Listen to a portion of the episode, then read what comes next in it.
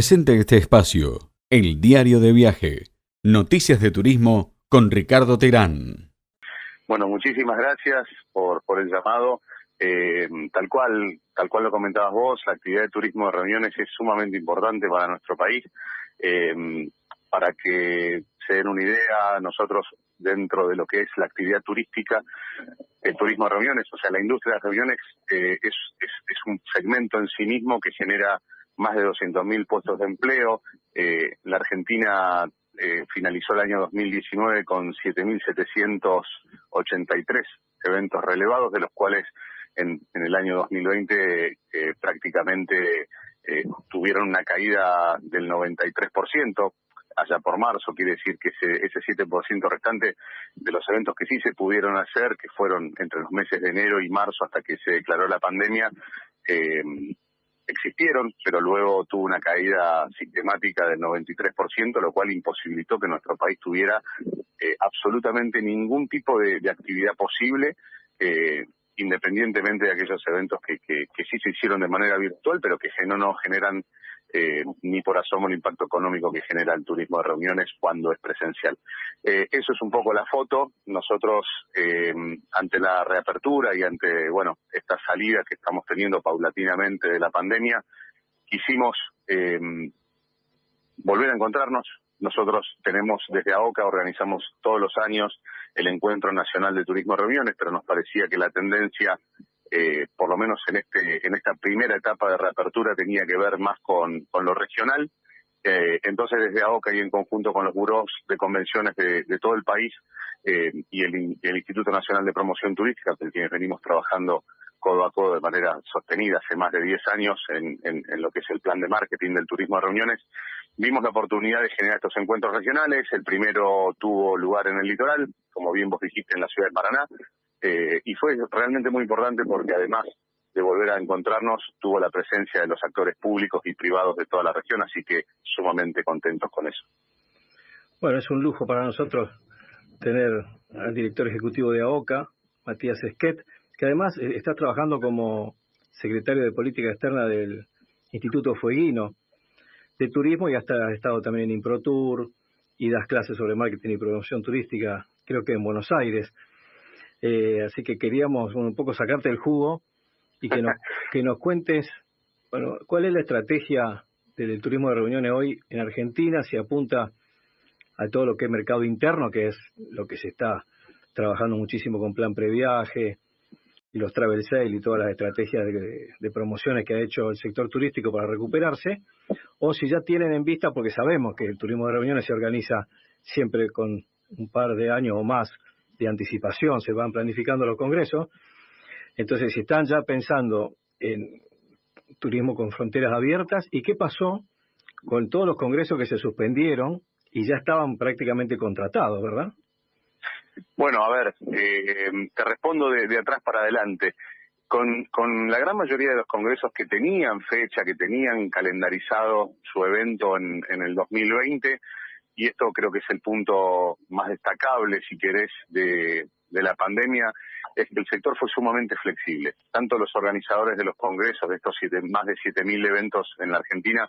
eh, fueron muy flexibles y los organizadores también, eh, y las ciudades que los albergan fueron muy flexibles para recalendarizar los eventos y tratar de que no se perdieran, eh, en definitiva, digamos, la sede. Obviamente estamos frente a un proceso de, replanificación de esos eventos. La gran mayoría ya están siendo calendarizados eh, para el año que viene, el 2022. Estamos teniendo algún nivel de actividad eh, muy bajo, porque vos bien lo dijiste, los eventos se, digamos, se planifican con un, con un tiempo de anticipación y, y cuanto más, eh, digamos, más cerca de la fecha del evento y menos precisiones por parte de de, las certezas que uno no puede tener porque porque estamos en un contexto pandémico hace muy difícil que eso suceda. Eh, nosotros hemos re, replanificado y la gran mayoría de los organizadores sus eventos para el 2022 confiamos en que el 2022 va a ser un año el año de la recuperación y de la reactivación. Eh, y paulatinamente venimos pensando en la estrategia de posicionamiento. Vos recién hablabas del turismo internacional. Eh, uno de cada cuatro pasajeros que llega a la Argentina eh, llega motivado por un viaje de negocios, es decir, que viene a un evento de negocios. Esto significa para nosotros eh, la generación de divisas, la generación de empleo y, la importancia y la relevancia que, tiene el sector dentro de lo que es el turismo internacional. Lógicamente el turismo internacional va a ser el, último en reactivarse porque obviamente eh, nosotros sabemos, para ganar un congreso, imagínate que un congreso internacional muchas veces estás hablando de un proceso de postulación y de captación de no menos de dos años. Eh, con lo cual, digo, estamos orientando eh, esa reactivación dentro de, lo, de, las posibilidades lo antes posible, pero sabemos que tiene, lleva un, conlleva un tiempo eh, para que eso suceda y, y, de hecho queremos retomar la senda que veníamos trazando en el año 2019 Argentina, producto del, plan estratégico que viene llevando a cabo con el Instituto Nacional de Promoción Turístico y AOCA, que ya lleva ese plan más de 10 años, logramos por primera vez el, objetivo que nos propusimos allá en el año 2008, que es ser el país primero en el ranking de Latinoamérica en cuanto a la recepción de eventos de congresos internacionales. Eso lo logramos en 2019 y automáticamente la foto fue la de la pandemia, con lo cual casi que no pudimos festejarlo, pero fue un gran logro eh, y en esa senda queremos queremos seguir trabajando, digo, queremos queremos continuar siendo el país líder y para eso estamos trabajando fuertemente con, con todos los actores que hacen al, turismo de reuniones internacional. Lógicamente, en el mientras tanto, eh, lo que vemos con más posibilidad de reactivarse son los eventos regionales, claramente, eh, hacia allí apuntamos en, esta primera instancia, y los eventos nacionales, que seguramente eh, van a volver a las ciudades y van a volver a reactivarse con mucha fuerza, porque si hay algo que nos dejó la pandemia es que primero el impacto negativo que generó en el turismo fue sumamente notable, pero además creo que puso en evidencia la necesidad de volvernos a encontrar cara a cara. Y, creo que eso estuvo de manifiesto en el último eh, encuentro regional de Paraná, donde realmente la convocatoria fue muy buena eh, y, se notaba en el ambiente y en el aire esas ganas de volver a, verse las caras, de volver a estrechar los vínculos de manera presencial, cosa que no lo permite la virtualidad, claro. ¿Cómo, fueron los protocolos eh, en Paraná, que supongo habrá sido un mercadito de pruebas, un pequeño botón de muestra de lo que podría llegar a ser un Congreso en la nueva normalidad, eh, para que la gente de a pie, para que nuestros oyentes, que seguramente son los que asisten o los que son invitados a, diferentes congresos y conferencias, se, se hagan una idea de cómo va a ser en el futuro una convención o un congreso. Bueno, lo primero que destacamos, eh, y, es muy, muy oportuna la pregunta, lo primero que nosotros destacamos es que nosotros desde el año, desde el año pasado, desde junio del año pasado, tenemos el protocolo eh, no solamente realizado a nivel internacional, nosotros desde AOCA, la asociación que nuclea a, todos los organizadores, pero a todos los proveedores también de la industria y, con esto también un, digamos una participación muy importante de los centros de convenciones y de los salones en hoteles, que son prácticamente eh, la gran mayoría de las sedes para este tipo de eventos. Nosotros trabajamos en un protocolo de manera internacional con, con entidades de las cuales somos miembros, con con UFI y, con IPC, que son dos instituciones que, nuclean al sector ferial y al sector de centro de convenciones y con ellos trabajamos en un protocolo eh, técnico. Ese protocolo se lo propusimos a las autoridades del Ministerio de Turismo de la Nación, quienes a través de ellos eh, lograron homologarlo de manera inmediata con el Ministerio de Salud, con lo cual hoy tenemos un, un protocolo digo, muy técnico, avalado a nivel internacional y homologado no solamente por las autoridades nacionales, sino por las autoridades locales, porque, como te decía recién, AOCA tiene dentro de, su institución a 31 buros de convenciones de todo el país y, el trabajo que se hizo para, para tener la misma lógica en cuanto a los protocolos eh, fue muy bueno. Lo peor que le puede pasar a un organizador es encontrarse con que en 24 provincias tiene 24 protocolos distintos. Nosotros eso hemos logrado eh, prácticamente unificarlo al, al, al 100%, con lo cual tenemos ese documento y esos protocolos eh, al día y, unificados. Em, en cuanto al aforo, eh, la gran mayoría de, los, de las ciudades cuentan con infraestructura para este tipo de, eventos, con lo cual es perfectamente posible pensar aún con un aforo determinado, que hoy en, la gran mayoría de los casos es del 70%, podemos pensar en eventos de más de 500 personas, podemos pensar en eventos hasta te diría de, mil personas. Y con esto, eh, un dato que es totalmente estadístico, en el mundo el 80% de los congresos, por ejemplo, no superan los 500 participantes. Esto quiere decir que aún con aforo, eh, la Argentina tiene infraestructura y la gran mayoría de los destinos tienen infraestructura para cumplir con el aforo, para poner eh, en marcha esos protocolos y ser una actividad segura. Nosotros lo venimos sosteniendo desde hace mucho tiempo. nosotros tenemos la trazabilidad del pasajero, tenemos la trazabilidad de, que, de la persona que participa en un evento eh, y tenemos todos los protocolos, tanto los gastronómicos como los específicamente de turismo reuniones, a disposición para que sean eh, actividades seguras eh, y, que no, no pongan en juego ni, la salud de la comunidad ni, ni la salud de los que participan, tanto trabajadores como, como participantes. Hace un tiempito estuvimos en un, en un Zoom en un webinar con gente de Paraguay, que nos eh, planteó que ellos estaban pensando para el Mercosur la organización de congresos, no me acuerdo si la palabra era nómade o de guerrilla, que se dividían en células, es decir, que tanto expositores como grupos de alumnos o, participantes eh, lo harían en diferentes sedes y que virtualmente se estarían conectando. ¿Eso, eso está pensado? Esa es una de las posibilidades eh, y en esto va la creatividad de, los organizadores comúnmente y, lógicamente la aceptación de los clientes, ¿no? O sea, eh, en realidad quienes son los, los verdaderos dueños de los eventos son las entidades que los organizan, colegios profesionales, asociaciones, eh,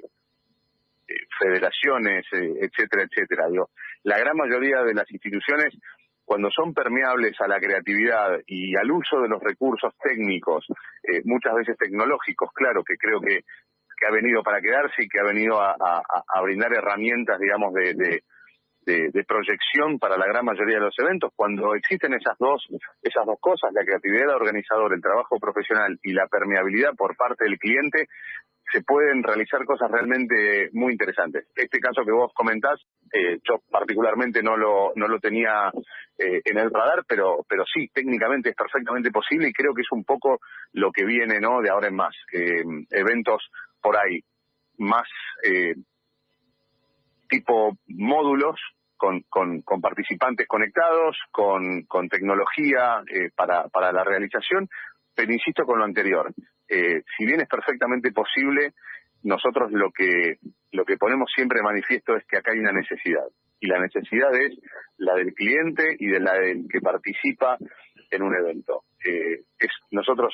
trabajamos con seres humanos, las personas necesitan vincularse, necesitan generar vínculos comerciales, profesionales, eh, intercambiar conocimientos y, y, si bien es posible hacerlo en, alguna medida a través de la tecnología, nada absolutamente nada reemplaza el, cara a cara. Nosotros lo estamos viendo eh, incluso a la salida de la pandemia, con que de repente ya está, ah, está habiendo una saturación, digamos, de, ciertas capacitaciones de formato virtual, y es lógico, porque en realidad llevamos mucho tiempo, eh, casi dos años en, en, esta sintonía, y lo que, y lo que está necesitando el cliente es volver, volver a estrecharse la mano, volver a verse cara a cara. Interesante. Y en este momento que estamos viviendo en la Argentina, de zozobra, yo creo que el turismo ayer me, consultaban desde Portal de América, que todos los viernes hacemos Portal de América Radio para cinco países de Latinoamérica y para España, y me decían, ¿cómo puedo hablar yo tan positivamente del turismo en la Argentina? Porque ellos ven otro tipo de noticias en los medios internacionales de todo lo que es de dominio público que está ocurriendo en nuestro país. Sin embargo, el turismo se ha articulado de tal forma lo, público y lo privado. Yo quisiera que en pocas palabras, para que la gente de a pie, el oyente, lo pueda entender, ¿qué pasó con el sector turístico que en plena pandemia no solo que se recuperó la actividad, sino que hasta mostró habilidades y, un know-how espectacular para que la OMT lo tome como eh, modelo y bueno, se votó unánimemente a la Argentina para que sea quien presida la, reactivación del turismo en, Sudamérica. ¿Cómo, es la, la, base piramidal de, esta interacción que hay entre el Ministerio de Turismo, el Improtura, OCA? Explicarnos rápidamente cómo funciona cada institución y cómo se entrelazan para poder hacer funcionar la actividad. Voy a ser claro y, conciso. Nosotros, primero y principal, la actividad turística y, y, el turismo de reuniones no es la excepción, es una actividad dinámica y resiliente por definición y por característica propia. Somos una actividad dinámica y resiliente. Eh, pero además tenemos muchísimos años de trabajo conjunto sector público y privado, así lo entendemos, así lo hemos entendido toda la vida y tenemos desde, desde hace mucho tiempo la posibilidad de que el turismo sea una política de Estado y eso es lo que nosotros defendemos a rajatabla desde el sector privado. Eh, cuando el turismo es política de Estado, cuando tenés una ley que, que te regula y un ministerio que trabaja en pos de la planificación, eh, consensuando y coparticipando el sector privado y el sector académico, esto es mucho más fácil. Este es un modelo de trabajo, te decía antes,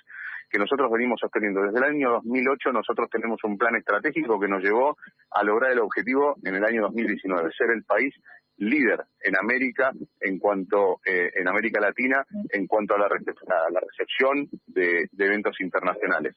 Esto nosotros lo replicamos en todos los ámbitos y, lo vamos a seguir haciendo, eh, digamos, trazando nuevos caminos, pero, pero sobre todo transversales a, las gestiones, porque hubieron tres gestiones políticas distintas y sin embargo eh, el, el, horizonte nunca se corrió. Entonces, me parece que esa es la única forma. Nosotros es la única forma que entendemos de trabajar y creo que hasta ahora nos, da, nos ha dado éxito y no, y no pensamos cambiarla. Me parece extraordinario que, se hable de políticas de Estado, por eso también